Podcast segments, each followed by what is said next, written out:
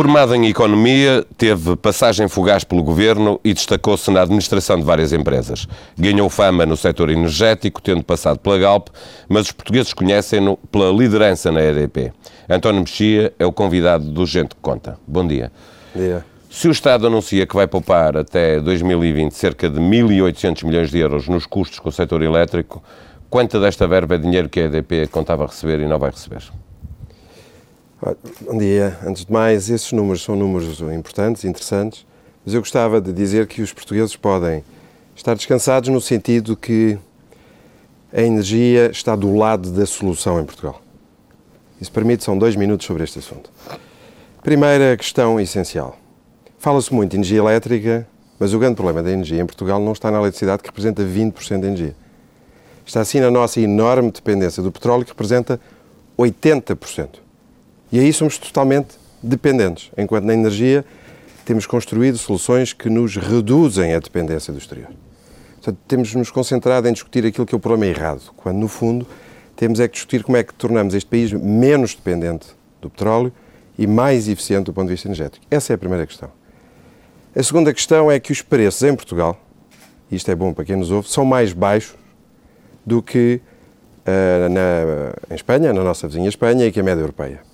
Isso é verdade para as empresas, o que faz com que não se possa considerar que há um problema de competitividade pela, pela energia elétrica, tanto que a energia elétrica só representa 1,7% dos custos uh, das indústrias, o que mostra que nunca poderia ser um problema.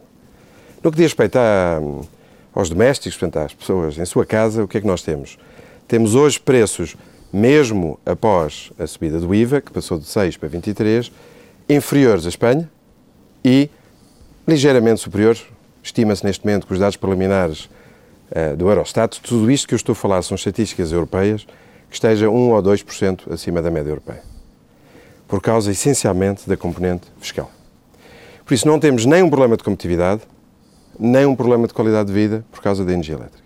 E a energia elétrica, se eu há bocadinho referi que só representa 1,7% dos custos, representa 2,5% do cabaz das famílias. Dito isto, é importantíssimo que haja sempre concorrência e pressão para a diminuição dos custos. Mas não está, não estamos perante o problema. Não estamos perante o problema. E isto parece-me absolutamente decisivo. Mas, e também o sistema não era insustentável. Estas medidas que foram agora tomadas vêm no contexto de reforçar a sustentabilidade do sistema. O sistema, durante muitos anos, por decisões exclusivamente de natureza política, não deixaram que os custos traduzissem na fatura final. O primeiro ano foi 2008. Foi 2008 em que, enquanto houve países na Europa que subiram a energia 30, 35, 40%, em Portugal subiram 4%. Isso Portanto, quer dizer que um déficit, a EDP um déficit. está a receber aquilo que é seu de direito e que por decisões políticas é que andamos tanto tempo a falar de rendas excessivas?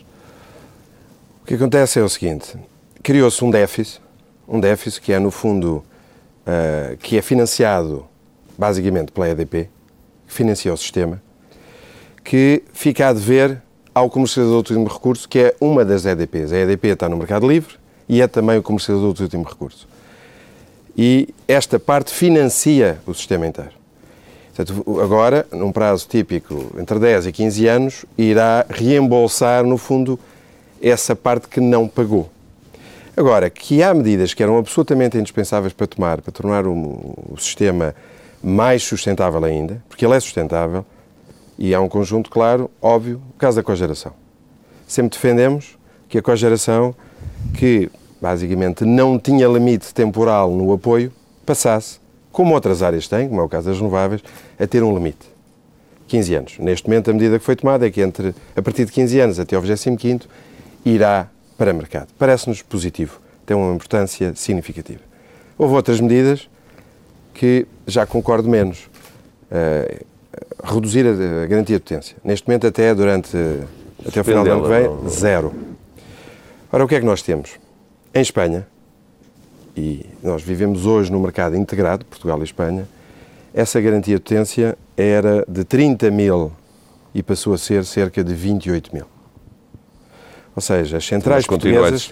Deixa-me perguntar, porque eu vou querer que me vão, responda ainda vão, à vão estar numa, sobre, numa desvantagem. sobre o, o, valor que a EDP deixa de receber. É, é, mas estar a falar da garantia de potência, que, é, a Endesa já anunciou a intenção de, de fechar a central que tem, hiberná-la.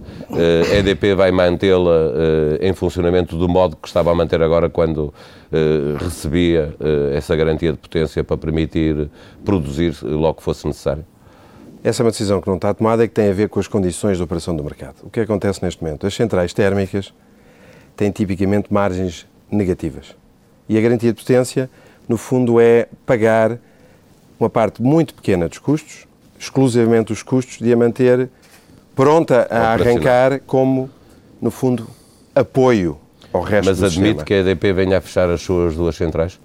Eu acho que é, essa decisão só pode ser tomada no momento em que o mercado der os sinais de ajustamento em função do desaparecimento dessa garantia de potência. Vamos ter com certeza um resultado, que é mais importações de Espanha de energia. Isso parece-me hoje óbvio. Essa é a consequência imediata. Uh, Pergunto-lhe novamente qual é a parte que cabe à EDP uh, pagar destes 1.800 milhões que o Governo diz que vai poupar até 2020. Numa ótica anual, que é isso que estamos a falar, porque isto, os 1.800 milhões, estamos a ver com um período longo, Exato. uma lógica anual, estamos a falar entre qualquer coisa entre 40 e 50 milhões de euros que a EDP vai pagar, e é significativo... Então não tem grande contributo. impacto nos resultados da, da EDP? Tem, foi dito publicamente, tem um, um, um impacto de 1% nos resultados operacionais, 2,5% numa redução do lucro, mas estes números parecem pequenos, mas só se devem a um fator. É que hoje a maioria dos resultados da companhia já vêm do exterior. Isto é importante, ou seja, mais de 60% dos resultados da EDP são gerados noutros países. Uma companhia que há 10 anos era 100% portuguesa, hoje tem 40% dos seus resultados em Portugal. Apesar disso, é a empresa que está, e os resultados do primeiro trimestre demonstram isso, a investir 51% do seu total neste país, num compromisso claro de comprar novas oportunidades, criar novas oportunidades para o mercado português, de emprego, de substituição das importações, de criação de riqueza, que é já, isso já lá é vamos falar do futuro da, da EDP. Eh, a propósito das rendas excessivas e, e, da necessidade que a EDP tem e que se percebe de explicar eh, como é que opera e, e, que importância tem a energia elétrica para Portugal, o ex-secretário de Estado da Energia, Henrique Gomes, saiu do Governo deixando a ideia eh, que saía porque houve um lobby da, da, da EDP para que ele saísse. Sentiu que a imagem da empresa saiu fragilizada com esta uh, polémica política? Para, eu acho que os portugueses estão habituados a ver-nos uh, como fornecedores de energia em sua casa, pela qualidade de serviço que, é, que foi o ano passado a melhor de sempre. A de 2010 já tinha sido a melhor de sempre, ou seja, temos de uma forma muito clara vindo cada vez mais a tornarmos uma referência em termos de qualidade de serviço. As pessoas têm essa noção. As pessoas gostam da EDP e aquilo que é os estudos de mercado, de reputação e de credibilidade são verdadeiramente, uh, verdadeiramente claros sobre essa questão. É óbvio que estas polémicas uh, resultam sempre numa questão, novas perguntas. E, aliás, este programa, isto agradeço, porque o que nós estamos aqui ajuda-nos a explicar às pessoas aquilo que eu, por onde eu comecei. A energia está do lado da solução. A EDP está apostada desde a primeira hora em que, mesmo no contexto do mercado liberalizado e, sobretudo, num contexto do mercado liberalizado, trazer soluções para as empresas e para as pessoas. Isso hoje parece-me claro. Estas polémicas muitas vezes são postas pelas pessoas no mesmo contexto das outras polémicas que muitas vezes desenfocam daquilo que são os verdadeiros problemas do país, porque este não é um problema. Há outros. E desenfocar não é necessariamente bom, porque nós devemos é ocupar-nos, temos problemas reais suficientes para não estarmos a tratar de problemas artificiais. Para terminarmos esta parte sobre as rendas, o novo acionista da empresa, a chinesa Three Gorges, entrou no capital com uma realidade em relação a estas rendas. O Primeiro-Ministro chegou a dizer que as regras não iam mudar depois da venda. O facto é que foram, embora após uma negociação com, com a EDP e com as outras elétricas. O novo acionista sentiu-se defraudado com, com esta mudança de, de realidade? Eu acho que o equilíbrio que foi conseguido, aquilo que foi um acordo, é muito importante para o país, para a credibilização da privatização, para a EDP.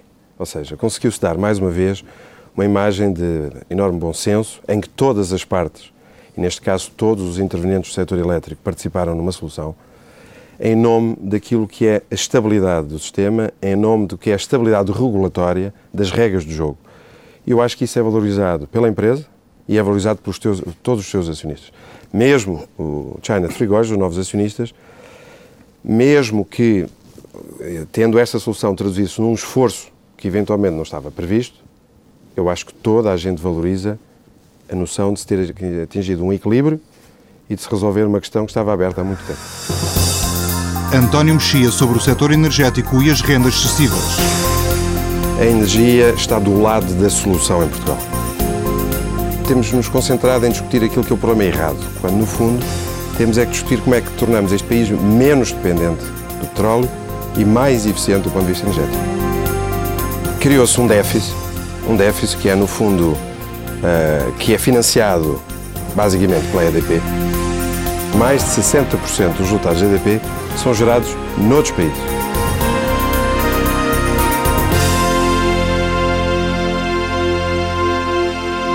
Com a, com a compra de 21,35 eh, eh, da EDP, a China Serigósias passou a ser o maior acionista da empresa. Numa, numa privatização que, enfim, foi, foi voz comum, correu, uh, correu bastante bem. O que é que mudou depois dessa, dessa privatização na EDP? Esta privatização é uma enorme oportunidade para a companhia.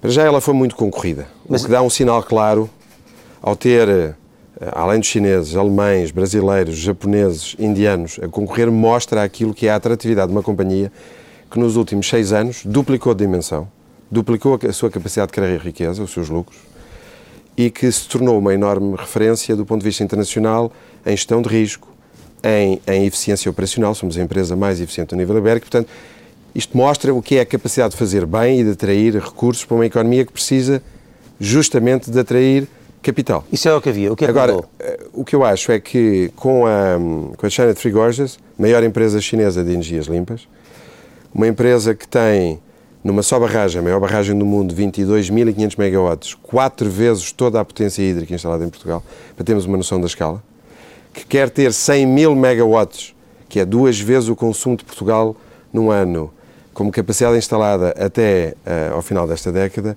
mostra que estamos numa outra escala. E o que muda claramente é, muito simples para as pessoas que nos ouvem, dá-nos mais músculo.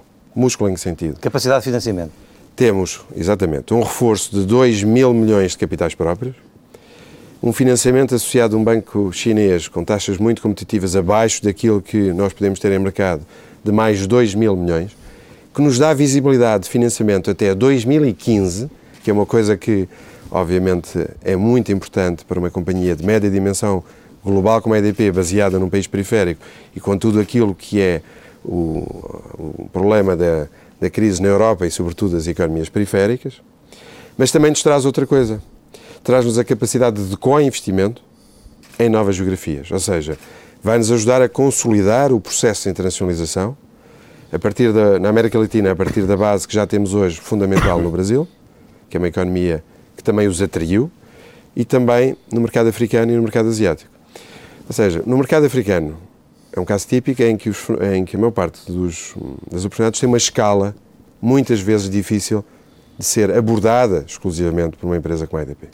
E o que isto traz é capacidade de co-investimento e, no fundo, resume-se a isto: mais músculo, mais capacidade financeira Sim. e mais capacidade de intervenção. Disse há pouco que a operação em Portugal, neste momento, é cerca de 40% da empresa. Sim. Qual é o objetivo? É fazer com que isso se passe a 10%? Eh, menos?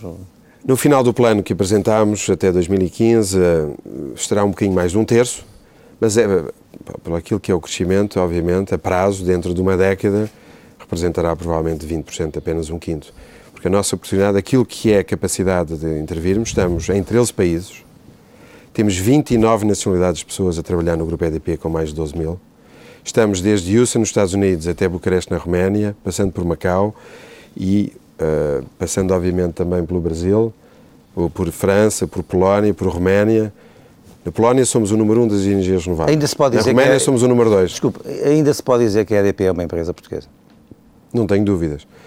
Nós temos aquilo que Portugal tem de bom, que é a capacidade de liderança, de transformar uma empresa uh, que era meramente local num líder mundial, com o maior projeto hídrico em toda a Europa, na terceira mundial maior do mundo em renováveis, com uma intervenção em 13 países e que é hoje a número 1 um do Dow Jones em termos de sustentabilidade. Ou seja, nós somos uma empresa de referência de base portuguesa, maior empresa portuguesa, maior investidor português estruturalmente na economia portuguesa, maior investidor de Portugal no estrangeiro. E essa internacionalização é o grande desafio da economia portuguesa. A atitude de abertura da economia portuguesa e da sociedade portuguesa à globalização é o nosso maior desafio. Sempre foi e continua a ser.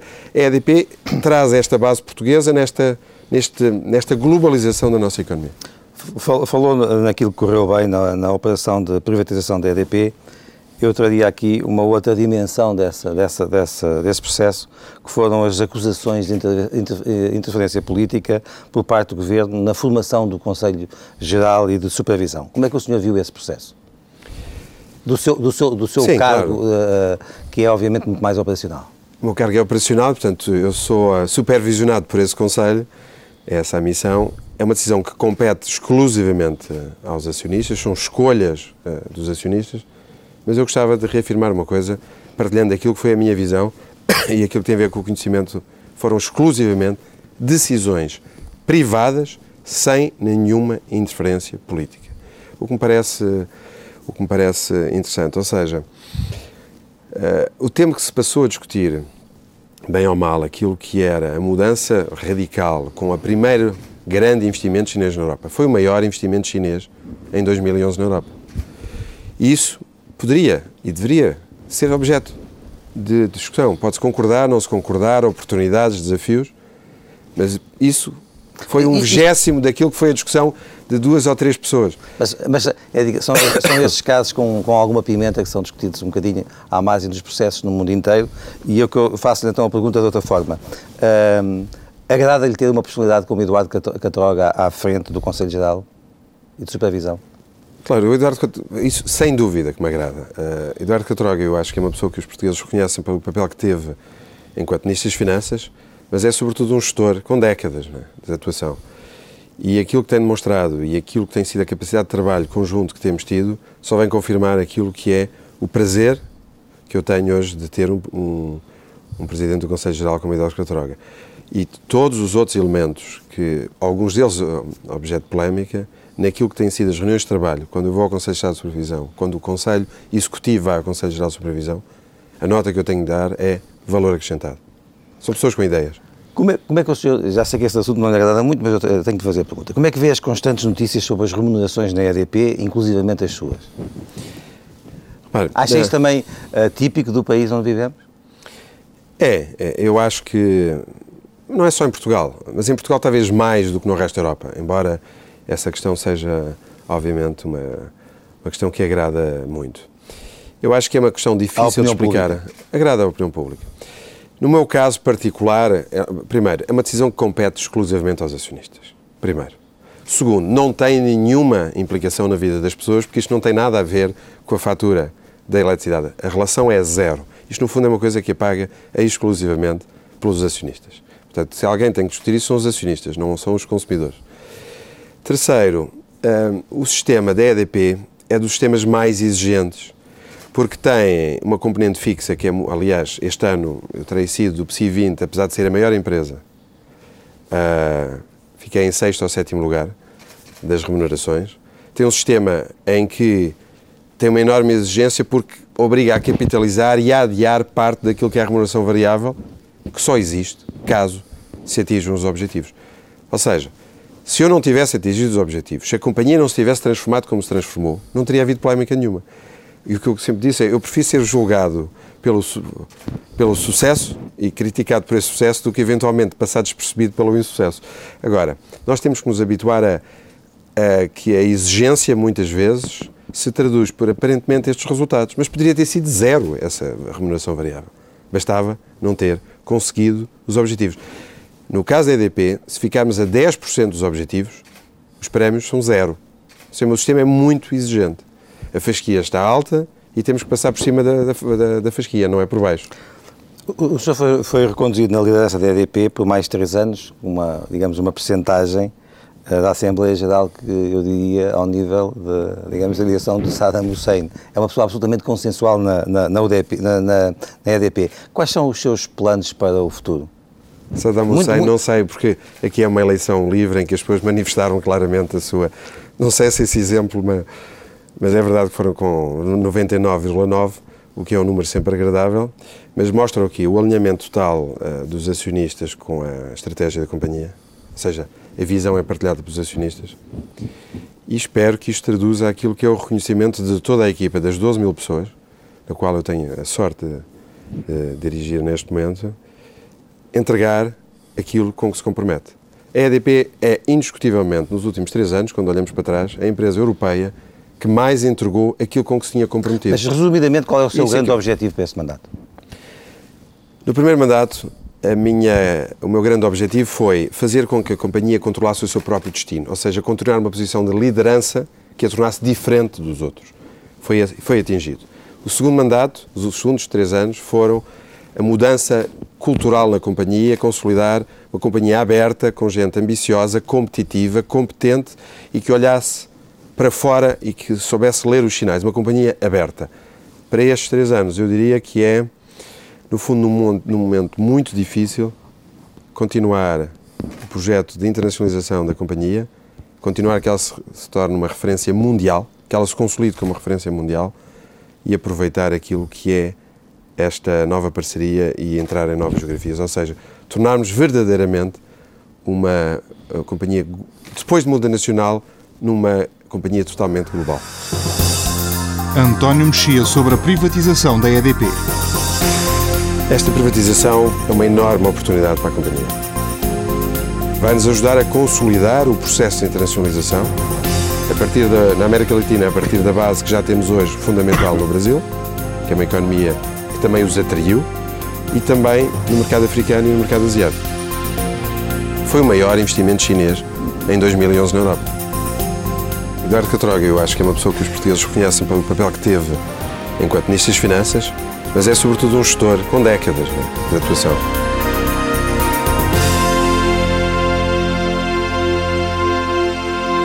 António Mexia, vamos então olhar para o futuro. A EDP anunciou que vai investir mais de 1.200 milhões de euros até 2016 no mercado eh, da eólica. Eh, esse investimento é para ser feito eh, maioritariamente em Portugal ou nos países onde a EDP já opera? Nós vamos ter uma parte muito significativa em Portugal que tem a ver com o programa hídrico. Neste momento é o maior programa da Europa, são mais de 3 mil milhões de euros. Estamos a meio desse programa. Já temos os dois primeiros reforços, Picote e Bembosta, que foram recentemente inaugurados. Vamos completar mais seis obras nos próximos anos. Estamos a lançar novas. Portanto, esse será o grosso do investimento Não haverá paragem em nenhuma das barragens. Chegou a ser noticiado que a EDP podia parar eh, o Fridão. Com exceção oh. do Alvite, em que tomámos uma decisão de estarmos a estudar uma nova solução técnica que permitisse maximizar, eu gostava essencialmente de focar naquilo que estamos a fazer. O projeto hídrico na Europa, eh, em Portugal, é para continuar. Segundo grande investimento em Portugal, continuar a melhoria da, da rede, de maneira que consigamos continuar aquilo que foi atingido nos últimos uh, nove anos. A qualidade de serviço melhorou uh, de uma forma muito significativa, colocou-nos na média europeia. O tempo de interrupção equivalente desceu quase 80%, é impressionante este número. Tivemos a melhor qualidade de serviço de sempre em 2011. Temos batido este ano os recordes mês a mês da melhor qualidade de serviço. Agora, do ponto de vista de renováveis, o grande investimento está noutros países. Neste momento, eh, estamos numa fase, digamos assim, de finalização daquilo que é o investimento eólico em Portugal. O grande crescimento eólico será nos próximos anos em Polónia, Roménia, Brasil e estamos a criar novas oportunidades discutindo Canadá, uh, África do Sul, uh, Turquia. Estamos a criar novas opções para daqui a dois, três anos continuarmos a crescer. E essa estratégia de, das renováveis crescerem nesses países eh, tem alguma coisa a ver com a entrada de, do acionista chinês ou era uma opção que já estava tomada? Era uma opção que estava tomada. Uma opção, quando se é o terceiro maior do mundo, só se conseguiu isso porque tivemos aquilo que se chama uma vantagem de, de chegarmos a esses mercados primeiro, ou seja, a OEDP conseguiu antecipar uma tendência no mercado, conseguiu executar a entrada em mercados, alguns deles que à partida pareciam difíceis, como o caso da Roménia, tornando-nos líderes nesse mercado, como era o caso dos Estados Unidos, onde somos o terceiro maior, que hoje é um mercado muito desafiante porque há uma certa indecisão política também sobre aquilo que é o papel das renováveis, mas só conseguimos isso porquê? Porque fizemos melhor que companhias de, maior dimensão, os grandes líderes europeus, que são as maiores companhias do mundo ainda, nesses mercados. Portanto, era qualquer coisa que já estava planeado. E agora admite retirar a EDP Renováveis eh, da Bolsa num futuro breve. Eh, se isso vier a acontecer, tendo em conta o crescimento que estamos a falar das renováveis, isso será feito e passo a citá-lo porque tem todo o sentido financeiro. A minha pergunta é para quem? Para a EDP Casa Mãe ou para a EDP Renováveis? Faz todo o sentido para quem uh, compra, ou seja, para, para a EDP. Mas eu gostava de deixar claro uma coisa, que é a prioridade do nosso plano estratégico é a consolidação da solidez financeira da companhia. Consolidação do seu balanço, a desalavancagem da companhia, e isso é um compromisso que assumimos já há vários anos atrás. Crescemos nos últimos seis anos ao dobro daquilo que foi a média do setor na Europa. Conseguimos essas posições de liderança. Neste momento, vamos crescer em linha com o resto do setor na Europa, porque queremos, efetivamente, reforçar aquilo que é a situação financeira da companhia, que a parceria com a China Three Gorges reforça. O nosso compromisso. E isso pode é prejudicar claro. essa vontade de incorporar eh, renováveis na, na EDP? Faz com que ela não seja uma prioridade de curto prazo. Ou seja, faz com é para que... este mandato? É qualquer coisa que terá que ser pensada, como dissemos ontem, de uma forma clara aos acionistas, é, não é uma prioridade para 2012, não excluímos em 2013, mas não é necessariamente uma prioridade também para 2013. Veremos. Em Portugal, a produção de energia nas eólicas já é rentável sem, sem apoios do Estado? Ou, é, ou será a breve prazo? Está a colocar aí uma, uma questão muito importante. Eu acho que tem sido mal explicado aquilo que é o papel e a importância das energias renováveis, sobretudo das mais maduras, o eólico. Porquê? Porque cada vez que eu tenho mais vento, o preço da energia desce naquilo que é o mercado grossista. Ou seja, onde se, as outras tecnologias são obrigadas a descer o seu preço. E aquilo que aparece nos custos de interesse geral, que foi uma, uma terminologia, aliás, infeliz, que faz com que pareça que grande parte da fatura não tem a ver com energia, tem a ver com energia, uma grande parte desses custos de interesse geral tem a ver com energia, o que está inscrito para as eólicas, não estou a falar para as outras, para as eólicas, como sobrecusto das renováveis, é equivalente àquilo que é a diminuição do custo das outras energias. Ou seja, o sobrecusto das eólicas em Portugal hoje é muito perto de zero. Este contributo no curto prazo não tem sido clarificado, mas sobretudo a longo prazo. Repara, o que é que acontece? As renováveis é talvez, e isto é importante para quem nos ouve, o grande crise hoje que existe no mundo é porque nós pensámos que a próxima geração podia pagar todas as nossas faturas. E vimos hoje que afinal a, a fatura caiu na nossa geração. Começámos já a pagar uma parte que esperávamos não pagar. O ajustamento macroeconómico, estes programas, os programas da Troika, no fundo, é um ajustamento à fatura que começava a ser paga e aquela que pensámos que poderia ser adiada. As renováveis, na Europa, em Portugal, no mundo, é uma das poucas áreas em que a atual geração estava claramente a subsidiar a próxima. Porquê? Porque está a permitir a instalação de uma energia que é paga através de uma tarifa garantida e que, a partir de um número de anos, vai concorrer no mercado a um custo marginal do vento que é praticamente zero. Portanto, assim que acabam os contratos, ao fim de 15 anos, você tem uma energia muito barata no mercado, que se traduz num enorme benefício nesse momento para os consumidores. Portanto, os consumidores futuros vão beneficiar muito das energias renováveis, ou seja, as energias renováveis dão um contributo para estruturalmente, a prazo, termos energia mais barata. O que é que acontece é, no curto prazo, parece que ela tem exclusivamente um sobrecusto, que não tem. No não presente, tem. os críticos das eólicas uh, criticam uh, os apoios excessivos à produção desta energia e argumentam que isso é consequência do excesso da capacidade instalada. Uh, há, de facto, excesso nessa capacidade ou, pelo contrário, há capacidade para começar, continuar a instalar eólicas? Eu acho que a palavra-chave naquilo que se chama o mix energético, né, no conjunto de tecnologias que são utilizadas, eh, carvão, gás, água, vento e o sol, cada vez mais no futuro será também uma solução a ter em conta, A palavra-chave é equilíbrio. E eu acho que em Portugal, no que diz respeito ao eólico, não houve nenhum desequilíbrio.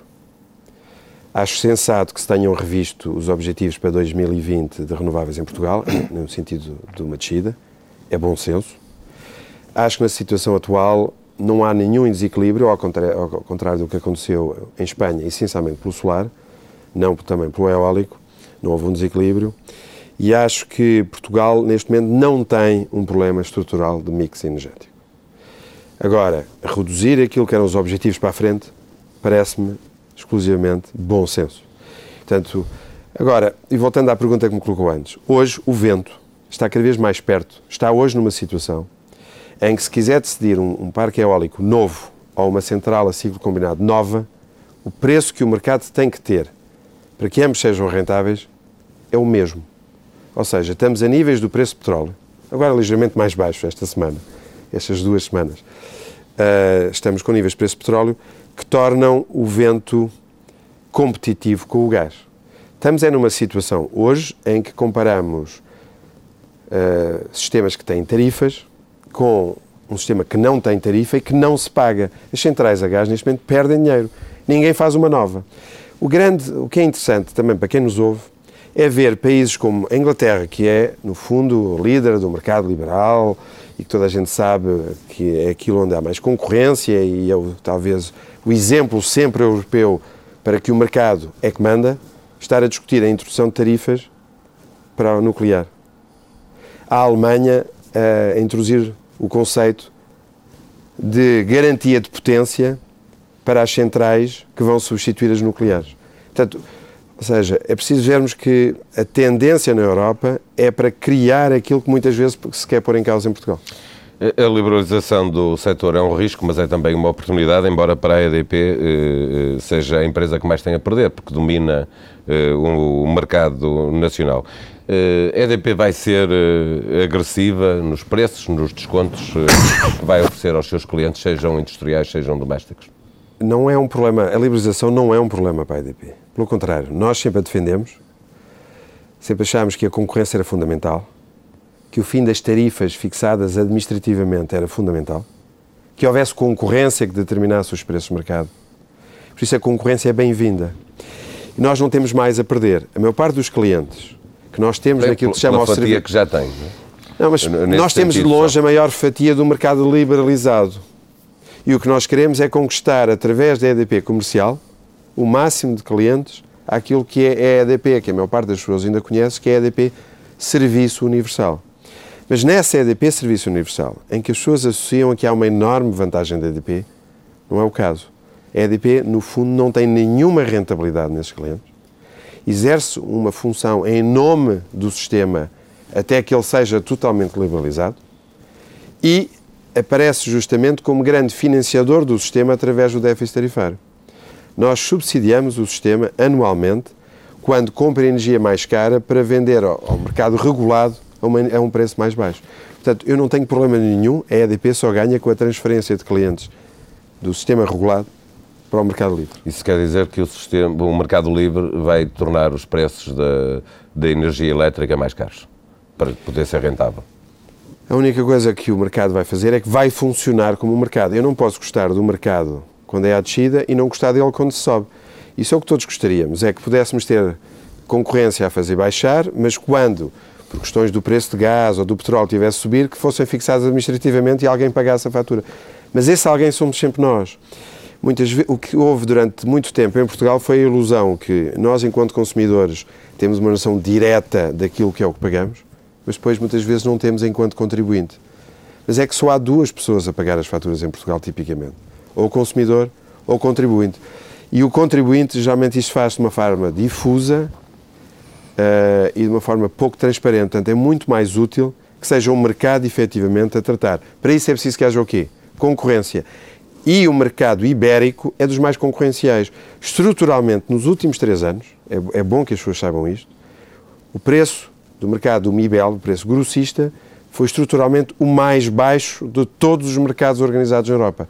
Mais baixo que o francês, que é basicamente nuclear, mais baixo que a Escandinávia, que tem essencialmente água e nuclear.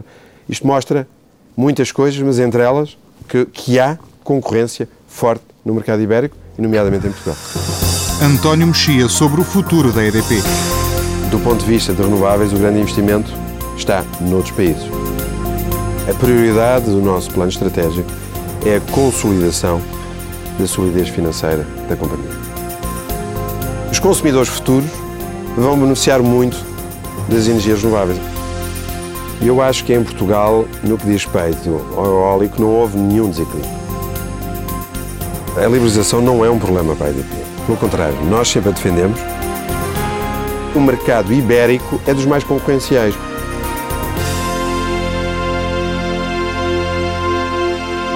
António eh, para além de gestor, o senhor é um homem uh, que em diversas oportunidades demonstrou que se preocupa com o país, lembro-me do compromisso de Portugal, lembro-me da sua passagem pelo Governo e, portanto, gostaria agora de sair da EDP e de falar de temas que dizem respeito a, a, a Portugal. Começando por aqui, quando diz que nós temos uma elite muito pouco corajosa, está a falar de quê? Da elite política, da elite empresarial ou está a falar de tudo?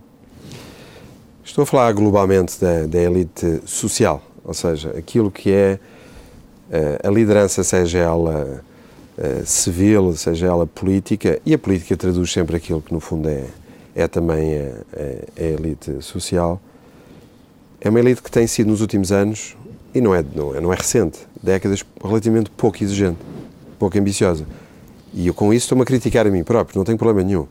Ou seja, tem havido pouca capacidade de, de liderança naquilo que é a criação de uma visão, de uma ambição, de uma responsabilidade um, de tornar o país mais eficiente, mas sobretudo também mais justo. Porque só se pode ser mais justo se houver mais eficácia. Nós passamos muitas vezes a discutir o, quem é que fica com as fatias de um bolo, mas nunca discutimos como é que esse bolo aumenta. Essa é a questão decisiva. É como é que nos tornamos uma sociedade também mais solidária. Eu dou muitas vezes aquele exemplo que é Warren Buffett nos Estados Unidos, que dá 31 bilhões à fundação Bill Gates, ou seja, a fundação de alguém que não é, que não, não é ele, é outro. Eu acho que isso é um exemplo típico daquilo que também falta em, em Portugal. A dificuldade que temos muitas vezes de cooperar, e muitas vezes a elite portuguesa também, ela própria, uh, relativamente pouco cooperante, e isso torna, obviamente, menos eh, eficaz e, sobretudo, não cria um nível de exigência consigo própria.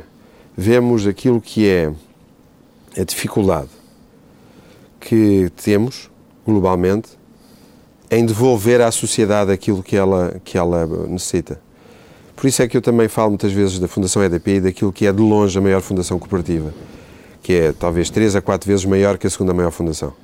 E em que hoje quase metade do seu orçamento tem a ver com inovação social e com responsabilidade social falta responsabilidade, ambição e responsabilidade social à elite portuguesa. E como é que vê a relação entre a elite empresarial uh, e a elite uh, política? As pessoas acham muitas vezes que a relação entre a política e, eh, e, e a área da criação de riqueza, as empresas, etc., como sendo uma coisa negativa. Ora, eu acho que a cooperação, de uma criação de uma visão das várias alavancas política, económica, social, aos diferentes níveis, grandes empresas, pequenas empresas, ter uma visão conjunta de desenvolvimento e de cooperação é fundamental. Ou seja, não faz sentido nenhum nós temos instrumentos, meios uh, para alavancar aquilo que é a criação de riqueza de Portugal e a colocação de Portugal nesse mundo global e depois temos vergonha ou temos alguns tabus nessa. Né? Agora, tem que ser feito de uma forma absolutamente concorrencial transparente, mas partilhando essa visão de participação num jogo global, em vez de olharmos permanentemente para o nosso umbigo. Portanto, não tenho problema nenhum de dizer que a transformação de Portugal em alguém que gosta da globalização, que vê nela uma oportunidade e não apenas um problema, exige cooperação entre as diferentes responsável, uma, uma cooperação responsável e transparente entre os vários players, entre componente política, as grandes empresas, as pequenas empresas, as ONGs. Ou seja, é este jogo cooperativo e transparente que muitas vezes falta em Portugal. Vê, ehm, esta, esta, semana foram conhecidas uh, dados negativos uh, relativos à economia portuguesa. Desde logo as previsões da OCDE, depois também uh, o, primeiro, o primeiro parecer do Conselho das, da, das Finanças Públicas. Como é que o senhor olha para a economia portuguesa, para a consolidação orçamental, que também depende muito da, da performance da, da, da, economia? Acha que vamos conseguir equilibrar as contas públicas no, no, no, período estipulado pela Troika ou vamos ainda, alguns, durante este percurso, ter que fazer aqui algumas retificações, seja no tempo, seja, na, enfim, em novos empréstimos, seja no que for? Uh, falando talvez sobre o programa de ajustamento e depois sobre Portugal. Isso, o programa de ajustamento, fala-se muito sobre aquilo que foi a, a, a, regra global para este programa a nível europeu. Eu acho que duas ideias muito simples, para não ocupar muito tempo, é, primeiro, acho que o ajustamento foi determinado num tempo demasiado curto, não só para Portugal, globalmente. Em 2009 toda a gente estava a acelerar e depois houve uma, uma, travagem absolutamente brusca que faz com que as pessoas mais rapidamente, sabemos todos quando vemos dentro de um carro, e algumas das pessoas que nos estão a ouvir estão dentro de um carro, o que é que acontece?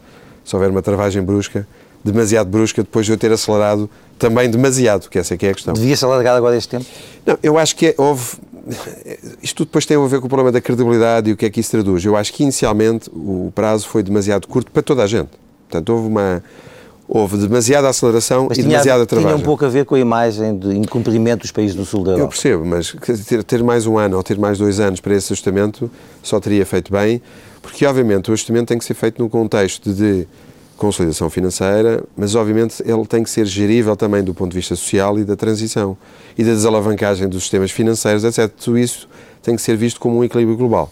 Agora, está feito, está terminado, vamos a isso, temos que cumprir. Essa é a visão clara. Agora, Segunda coisa, o programa foi eventualmente underfunded para Portugal, ou seja, Portugal desde o início teve, eh, todos nós tivemos a noção que faltavam 20 mil milhões de euros uh, no programa. E isso fez com que causasse uma pressão, até pelo efeito crowding out, ou seja, aquilo que é uh, o dinheiro que tem que ser utilizado num sistema público e que obviamente retira ao privado. Faltavam, este, faltavam e continuam a faltar. Todo este ajustamento, que todo este ajustamento vem do facto de as economias terem tido nos últimos anos demasiada intervenção do Estado e que no fundo se queria libertar recursos para o setor privado e é essa transferência que eventualmente se podia ter feito de uma forma dando mais tempo e sobretudo de uma forma a que ela efetivamente se garantisse o financiamento privado. Toda a gente tem essa noção, os sinais dados nos últimos meses são claros, de que toda a gente tem essa noção que se tem que garantir o financiamento da economia. Portanto, sobre o programa não vou sempre mais... Há, há 50 mil especialistas a falar sobre o assunto. Portugal, é isso que me interessa partilhar com as pessoas a minha opinião. Portugal está a fazer aquilo que lhe compete. E gostava de dizer que um elogio ao Ministro das Finanças, Vítor Gaspar, que eu conheço há muitos anos, da faculdade, uh, no sentido de estar realmente como um exemplo daquilo que é a determinação na realização de um programa que tem que ser completado. Tem a ver com a credibilidade. Nós não temos o poder para alterar as regras do jogo. Nós temos que, aceitando esse jogo, depois sabê-lo jogar. E aquilo que são os sinais de consolidação orçamental, aquilo também na economia privada que tem sido a resposta das, da, das exportações, aquilo que tem sido também a nível do sistema financeiro o aumento dos depósitos. Ou seja, há um conjunto de sinais positivos para a economia portuguesa. Agora, temos que ter a noção que a prioridade em Portugal é evitar o agravamento do desemprego. Estes programas de ajustamento têm geralmente esse, esse custo. Como sabemos, na nossa vizinha Espanha estamos a falar números acima de 20%. Em Portugal estamos a chegar a um número uh, relativamente complicado, de 15%. Até porque Portugal, tradição, isso vê-se, uh, os últimos 30 anos mostram que Portugal sempre preferiu a inflação a desemprego. Mas como é que se induz agora crescimento? Deixa-me interromper, peço desculpa, mas para, para, fazer esta pergunta. Como é que se pode induzir crescimento uh, neste momento? Que é necessária para o combate ao desemprego. Essas políticas têm que vir, obviamente, da Europa. Nós não temos capacidade para uh, o fazermos de modo próprio. Ou temos? Eu acho que a Europa tem-se vindo a dizer que era importante a inflação, a inflação alemã como cura para o problema, o problema europeu. Como sabem, a Alemanha, pelo contrário, aceita tudo, nunca gostou da inflação, isto tem a ver com o que aconteceu durante a Segunda Guerra, portanto, detesta a inflação e isso uh, está no, nos seus genes, tal como nós preferimos a inflação uh, e gostamos menos de desemprego. Isto é... Agora, é óbvio que a nível europeu se começa a falar, e eu gostava de dar, aliás, também aqui uma nota. Quando se fala de projetos a nível europeu, fala-se sempre também algures em energia, e em energia limpa, e em transmissão de energia limpa, e isso é importante que nós não nos esqueçamos, porque isso Portugal pode, obviamente, estar a ter um papel importante nesse desafio. Portanto, é óbvio que a Europa tem, e a agenda de crescimento, não vou dar verdade nenhuma, está a fazer parte daquilo que é a discussão hoje, ontem, a nível de topo europeu. Agora, em Portugal, está-se a fazer aquilo que é o crucial, que é ter uma economia menos dependente do Estado, transferir fundos daquilo que é a economia estatal para a economia privada. Nós tínhamos 50% da, da economia que fugia ao, ao crivo daquilo que é o mercado, os preços relativos, os incentivos. E isso é muito positivo. E isso tem também, como pano de fundo, uma alteração da função do Estado. E as pessoas em Portugal têm dado um sinal muito claro da lucidez perante essa alteração das regras do jogo. Toda a gente tem a noção que houve, demasiado, houve de, algumas coisas em que as pessoas abusaram no sentido de ter acesso a coisas uh, grátis. Nós comportámos como quando nós temos 14, 15 anos, vamos eh, a um jantar de grupo de amigos em que era uma questão crucial, é como é que é a, a conta? Se cada um paga o seu, nós temos uma enorme disciplina naquilo que pedimos, no prato que pedimos. Pedimos hambúrguer ou pedimos eh, um bitoque. Ah, se é dividir por todos, venha lagosta. E este é um problema claro de uma responsabilização individual embora solidária naquilo que é o destino de, de, cada um de nós como país. Num minuto, para terminar esta entrevista, como é que vê, uh, nesse cenário de, que, que, que, que, esteve agora a traçar, como é que vê o problema grego e de que maneira é que ele pode influenciar não só a vida na Europa, como o nosso caso específico? Estamos a ver gregos, todos nós estamos a ver gregos com o problema da Grécia, não é? Uh, e uh, as últimas semanas já havia gente que dizia que era melhor que a Grécia saísse, que era uma coisa que há, há três meses era impensável. Eu acho que continua a ser claro, preferível que não haja nenhuma saída uh, da zona euro. A Europa constrói-se uh, claramente indo para a frente e não recuando. Aprofundando o federalismo? Tem que ser, ou seja, esta responsabilização. Aliás, se não acontecer isso, também não há a noção não se consegue combater a noção que existe no Norte, que o Norte continua a subsidiar o Sul, a subsidiar, ou que trabalha mais horas para que... É injusto isso? Eu, eu, acho que é injusto, é obviamente injusto, porquê? Porque muito do que houve foi, não, em termos, a questão de, isto não há tempo hoje, mas uma economia que através de, de, de, de câmbios fixos não tem, não, não tem o custo, uh, não paga o custo da diferença de produtividade, uh, é um problema grave. Uh, mas também muito daquilo que foi uma economia criou uma noção de que o consumo era o principal objetivo da sociedade, que não deve ser, essa é que é a questão. Tornámos uma sociedade de consumo sem, sem limite, mas muito desse consumo era em produtos que vinham do Norte. Portanto, esta questão é clara, o Norte também beneficiou de muito daquilo que transferiu para o Sul. E o que é facto é que isto tem que ser visto numa perspectiva histórica, não uma perspectiva de, de dois anos, nem uma perspectiva buçal, que muitas vezes é defendida, populista também no Norte, que é lá embaixo não se trabalha, lá embaixo só há sol e é onde nós vamos passar férias. Agora, isto implica também que nós assumamos a nossa parte de disciplina, mas o que isto traduz também é alguma dificuldade de liderança, que há bocadinho falávamos da elite, e hoje parece-nos eh, a todos que há uma falta de liderança a nível político, criativo na Europa, em que as primeiras decisões dos políticos não devem ser eh, exclusivamente abandonar o motorista ou, ou mexer no seu salário, uh, para que agradar imediatamente às pessoas, o que as pessoas querem é uma criação de mais oportunidades para eles, uma sociedade mais justa e a justiça não passa porque ela não se consegue fazer exclusivamente só porque alguém. Eu quero os ministros, como eu se fosse inglês, preferia um ministro a trabalhar do que à procura de lugar para, para estacionar o seu carro. Eu quero é que ele crie oportunidades e decisões eh, sensatas para aquilo que é a economia inglesa. António Mexia, muito bom dia, muito obrigado por ter vindo à TSF. Obrigado. Obrigado. obrigado. António Mexia sobre a atualidade política e económica. Nós passamos muitas vezes a discutir o, quem é que fica com as fatias de um bolo, mas nunca discutimos como é que esse bolo aumenta. Acho que o ajustamento foi determinado num tempo demasiado curto, não só para Portugal, globalmente todos nós tivemos a noção que faltavam 20 mil milhões de euros uh, no programa. Portugal está a fazer aquilo que compete. Todos nós estamos a ver gregos com o problema da Grécia, não é?